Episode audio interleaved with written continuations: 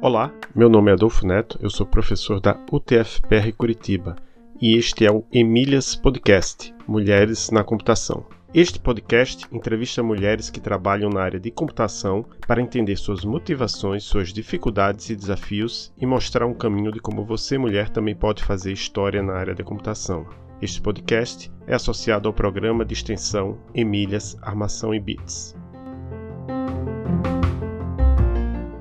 Este é um episódio extra do Emílias Podcast.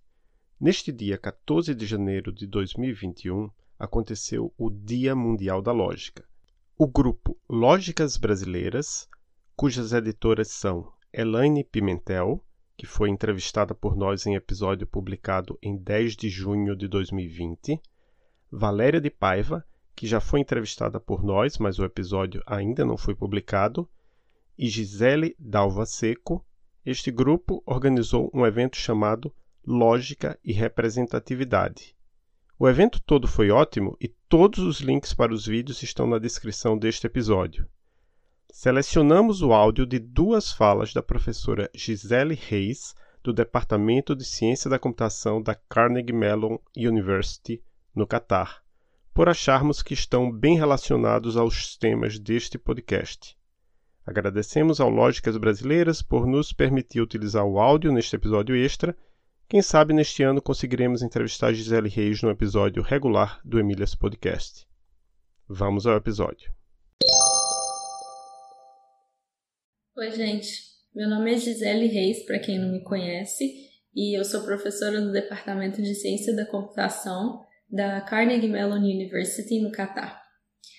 É, primeiramente, eu queria agradecer a Elaine a Valéria e a minha xará Gisele por ter me convidado para falar nesse evento sobre lógica e representatividade, nesse dia tão importante que é o Dia Mundial da Lógica, e sobre um assunto ainda mais importante que é representatividade. É, então, vou começar falando um pouquinho do meu trabalho. O meu trabalho é na área de teoria de provas e eu trabalho muito com lógicas subestruturais. É, mais especificamente, eu trabalho com lógica linear bastante e também muito com lógica intuicionista. É, e o que, a gente faz? Né? Bom, o, a área de teoria de provas é a área que olha, é, estuda as provas como objetos matemáticos passíveis de transformações estruturais e operações, como qualquer objeto matemático que você possa conhecer, números, matrizes, vetores. Nesse, nessa área, a parte que me interessa mais é a parte de Logical Frameworks, que na verdade é o uso da lógica e dos sistemas de provas dessas lógicas como é, ferramentas para especificar e provar propriedades sobre outros sistemas. E os outros sistemas dos quais eu, eu falo são sistemas da maneira mais geral que você pode imaginar. Então, é, podem ser linguagens de programação, podem ser compiladores, podem ser é, circuitos ou, ou, a maneira como os computadores se comunicam numa rede, enfim, uma série de coisas. Tudo que a gente pode é, especificar como uma série de regras que a gente quer formalizar é passível de uma especificação em uma lógica. E se é, é uma lógica que também é um logical framework, significa que a gente também tem a capacidade ou de executar essas especificações e também muitas vezes de provar propriedades sobre essas especificações. É...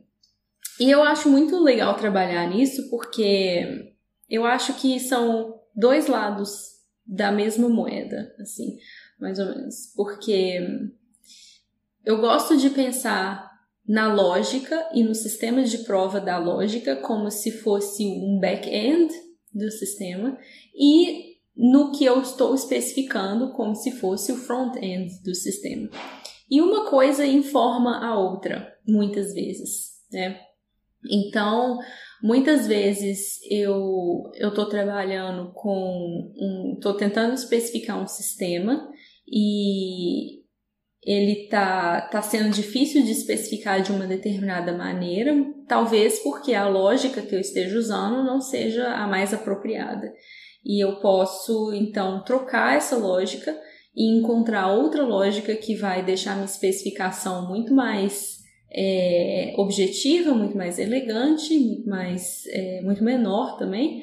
É, e, e agora que eu tenho especificação menor nessa lógica, como que eu posso utilizar essa lógica como um framework para provar propriedades sobre essas formas, né?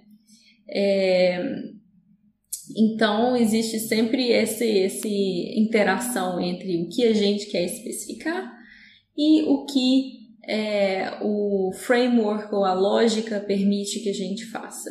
E a gente quer sempre ser o mais adequado possível. É, porque quanto mais direto for a sua especificação, mais, é, mais certeza você vai ter e mais fácil vai ser de convencer as outras pessoas e você mesmo de que aquilo é exatamente o que você quer que o sistema faça, aquilo é como você quer que a sua rede de computadores é, vá se comportar. Daquela maneira é que você quer que o seu compilador funcione. Né? É, uma analogia para quem programa é muito mais fácil você olhar um programa de 10 linhas e determinar se ele está correto do que olhar um programa de mil linhas e determinar se ele está correto.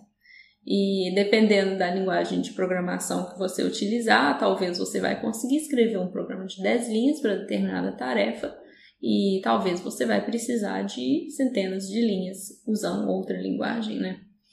É, então a gente está sempre atrás desse, desse balanço. É, um exemplo que eu posso dar na área que eu trabalho é o exemplo da lógica linear. Então, a lógica linear é uma lógica que lida com, com fórmulas como se fossem recursos, e significa que quando eu uso uma fórmula para fazer alguma coisa, aquilo é como se fosse um recurso que acaba-se. Então, é uma lógica muito apropriada para especificar sistemas que lidam com recursos que acabam. E recursos que acabam, então, a toda volta, né? É, a gente pode pensar em dinheiro, é um recurso que acaba. É, memória do computador é um recurso que acaba, você vai consumir, você vai usar a memória para fazer alguma coisa, ela não vai estar disponível até que aquela tarefa termine. E comida é uma coisa que acaba, né? Então a lógica linear ela é interessante por isso. Quando, quando a gente pensa numa lógica clássica, é, a gente pensa que, por exemplo, A e A é a mesma coisa que A, certo? Então, a conjunção A é a mesma coisa que A, que é uma coisa natural. A gente fala, é, faz todo sentido do mundo. Mas faz todo sentido do mundo se esse A for uma proposição do jeito que a gente pensa em proposição lógica, mas se esse A for, é, por exemplo, um chocolate, eu vou te falar que eu quero que um chocolate e um chocolate sejam dois chocolates, que vão ser, vai ser diferente de um chocolate. Né? Então a lógica linear dá essa possibilidade para a gente de especificar que duas coisas, duas instâncias de uma coisa é diferente de uma instância da mesma coisa, porque a multiplicidade importa.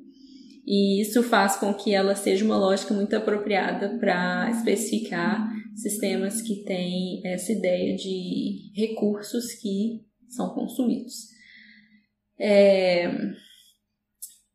Mas é isso, então, é... como que eu cheguei até aqui, né? Como que eu estou hoje trabalhando com lógica linear é... e, e, dando aulas de computação? Eu formei no, no, na UFMG, eu fiz bacharelado em ciência da computação, eu fiz meu mestrado também em ciência da computação, também na UFMG, e a minha orientadora de mestrado foi a professora Elaine Pimentel, e eu tive uma sorte tremenda de ter feito o mestrado com ela. Ela foi uma orientadora espetacular, ainda é uma orientadora hoje, ainda considero a Elaine como minha orientadora. Nunca vou deixar de aprender coisas legais com ela.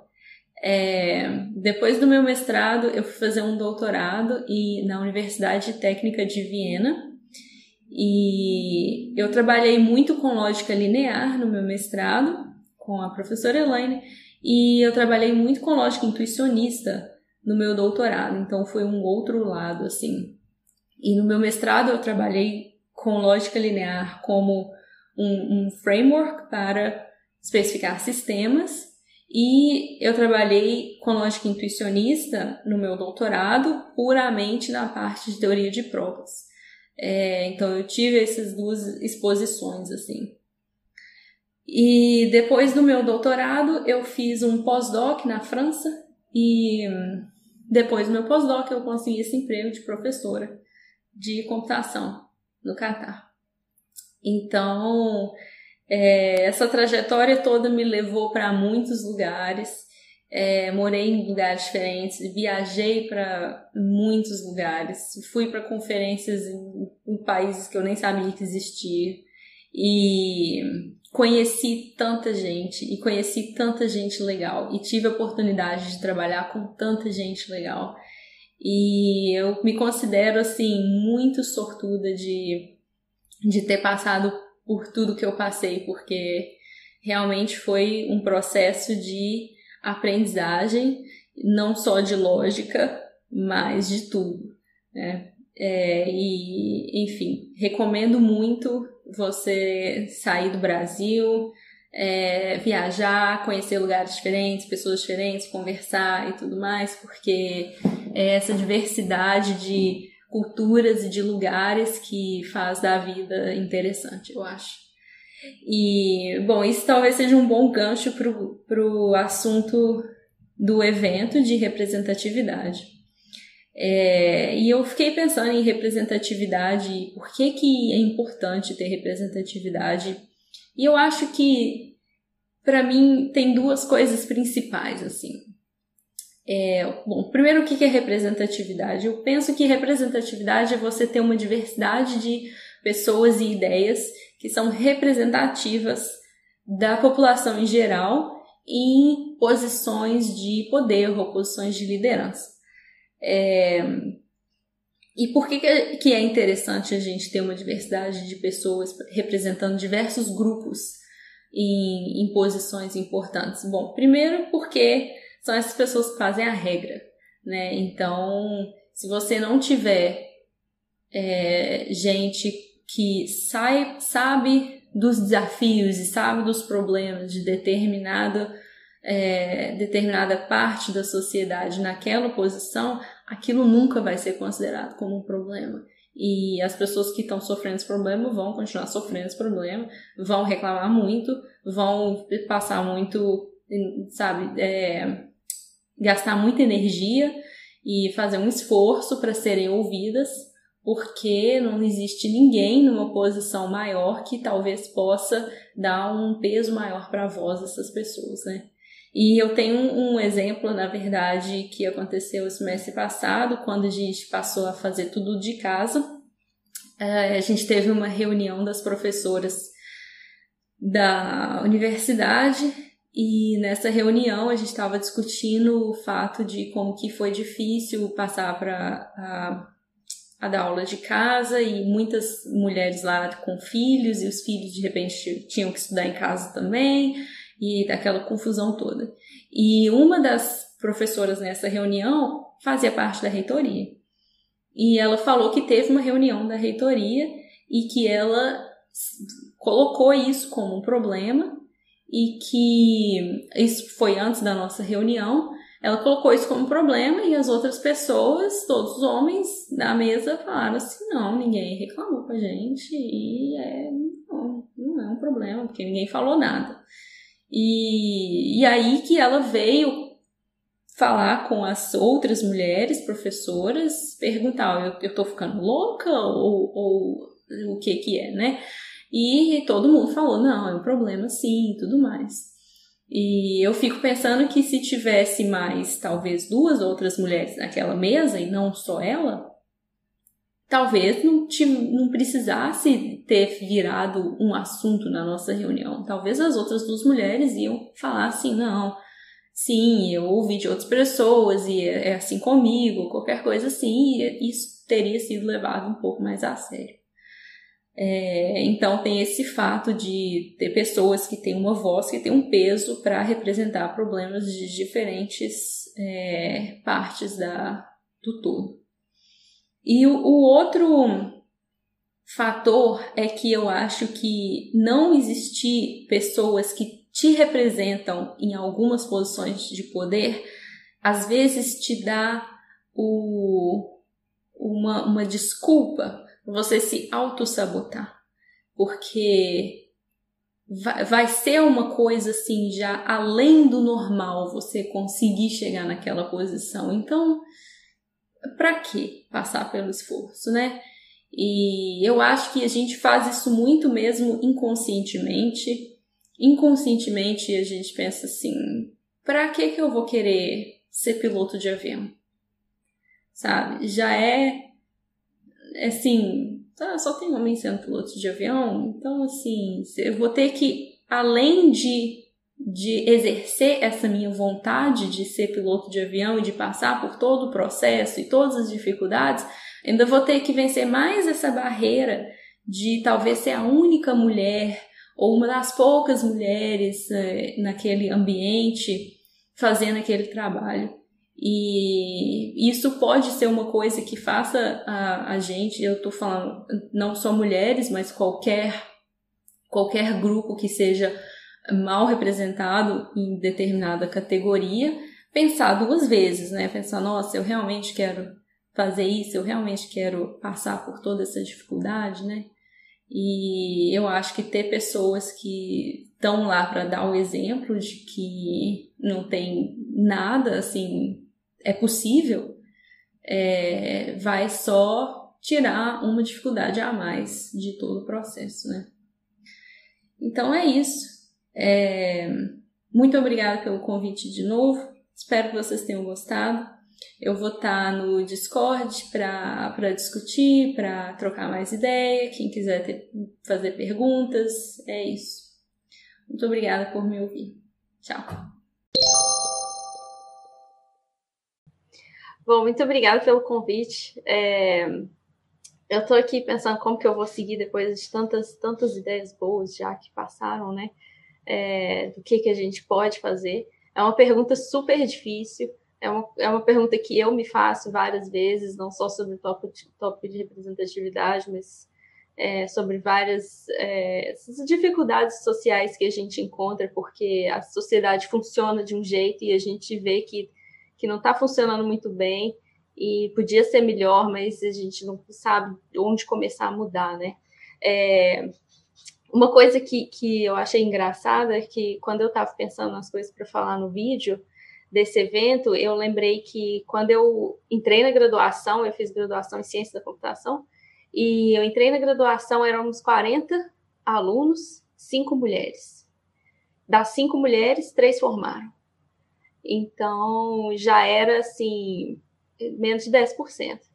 E hoje eu estou no departamento de computação pequeno, nós somos nove professores e eu sou a única mulher. Ou seja, continuou e a porcentagem segue, né?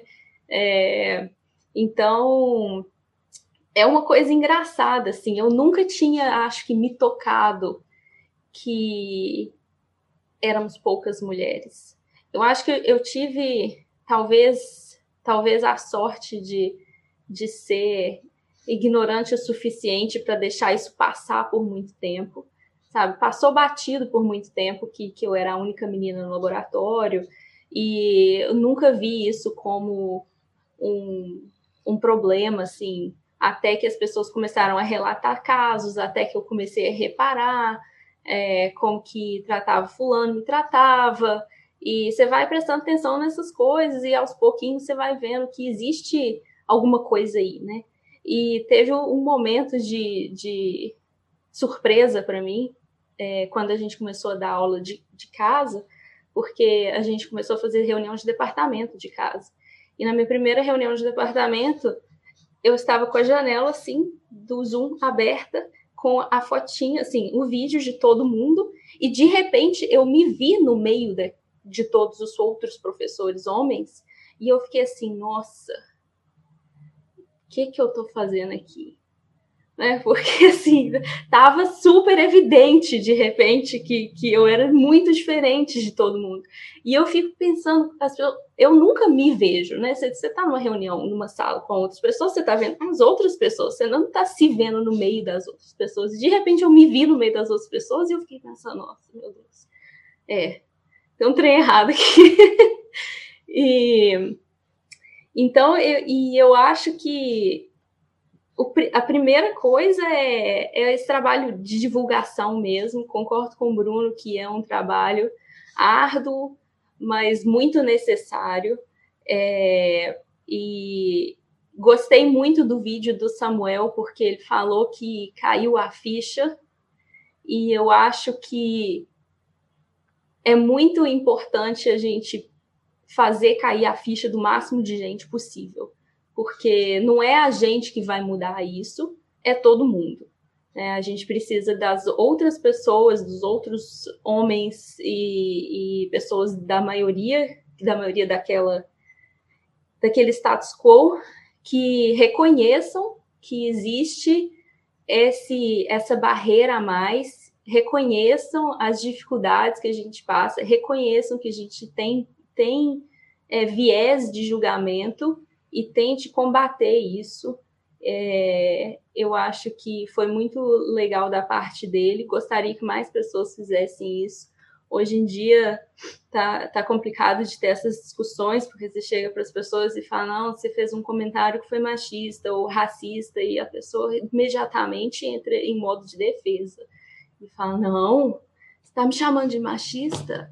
Como assim? Eu faço isso, eu faço aquilo, eu não sou machista. E, e não é isso, sabe? Tipo, não é eu estou xingando a pessoa. É, eu já fui machista várias vezes, com certeza, sabe? Então, é saber reconhecer essas coisas e reconhecer de onde que elas vêm, que elas são uma construção que, que a gente cresceu com elas e tem como natural, mas que hoje ela não deveria ser natural. Né? A naturalidade dela causa é, é, não o, o, sofrimento, mas assim, causa dificuldades para muitas pessoas em muitas áreas. Então, é saber olhar para essas coisas com, com cuidado e reconhecer quando a gente erra e trocar, sabe? Troca o erro e depois você não faz aquilo mais e pronto, e tá tudo bem, sabe? Ninguém, ninguém é uma pessoa pior por causa disso, muito, muito pelo contrário, né?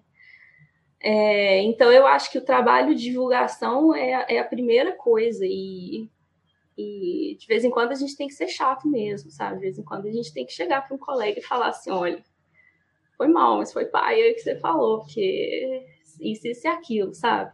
É, eu já comecei a aprender a fazer isso, porque também a gente tem muita vergonha, né? Eu, já sou, já tô me sentindo um peixe fora d'água dentro daquele lugar. E alguém vira e fala assim: ah, a gente pode fazer esse evento em tal lugar e a gente leva as esposas. E eu tô assim, tá, levarei minha esposa também. Sabe? Elas vão ficar lá conversando. Eu tô assim, olha só, gente. É, e aí a gente tem que apontar, e aos pouquinhos as pessoas vão começando a entender. É, e infelizmente eu acho que não é uma coisa que dá para mudar em, a curto ou médio prazo.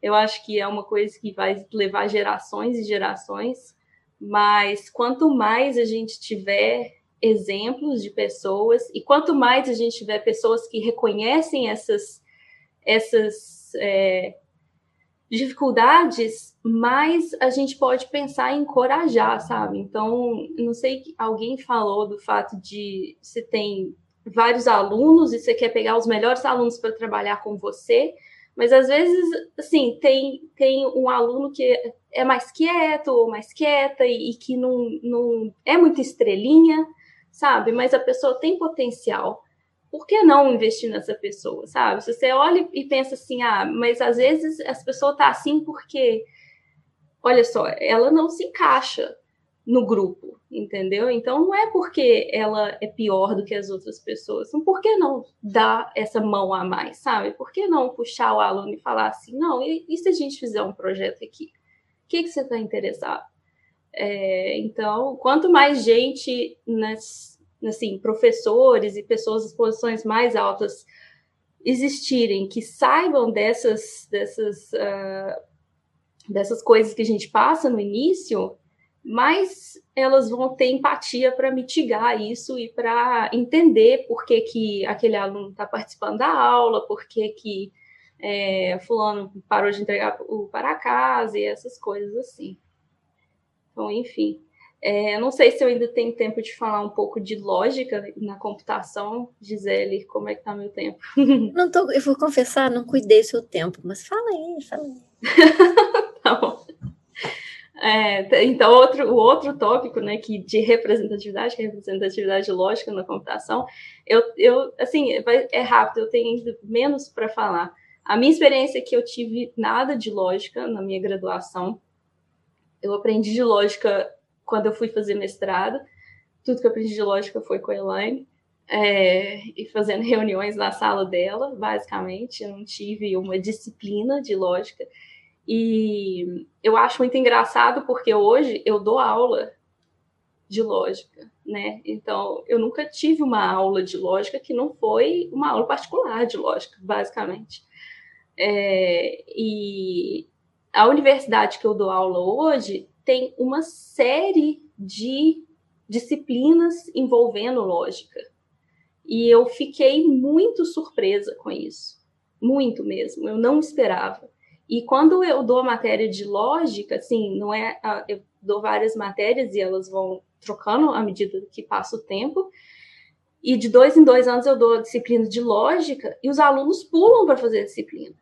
E eu sempre tenho muitos alunos interessados em fazer disciplina de lógica e eu estou nesse lugar pensando assim, como, gente?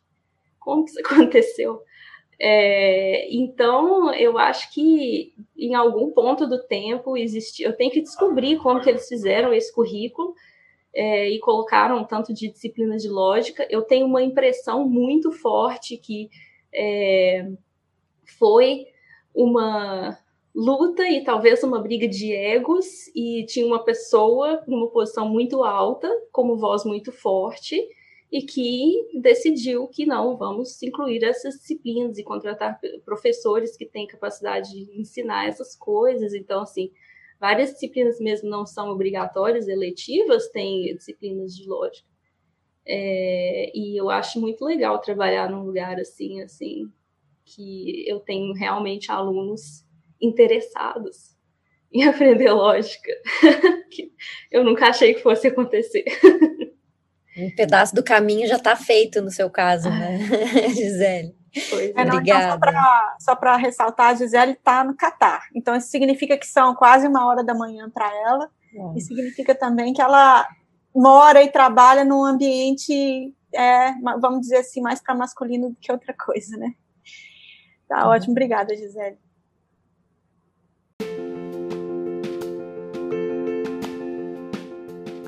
Sigam o Emílias no Twitter, no YouTube, no Instagram e no Facebook para saber as novidades. Escutem o podcast no Anchor e nos demais agregadores de podcast, Spotify, Pocket Casts e outros, procurando por Emílias Podcast. Esse é um projeto de extensão da Universidade Tecnológica Federal do Paraná, o TFPR Campus Curitiba, e acesse a nossa página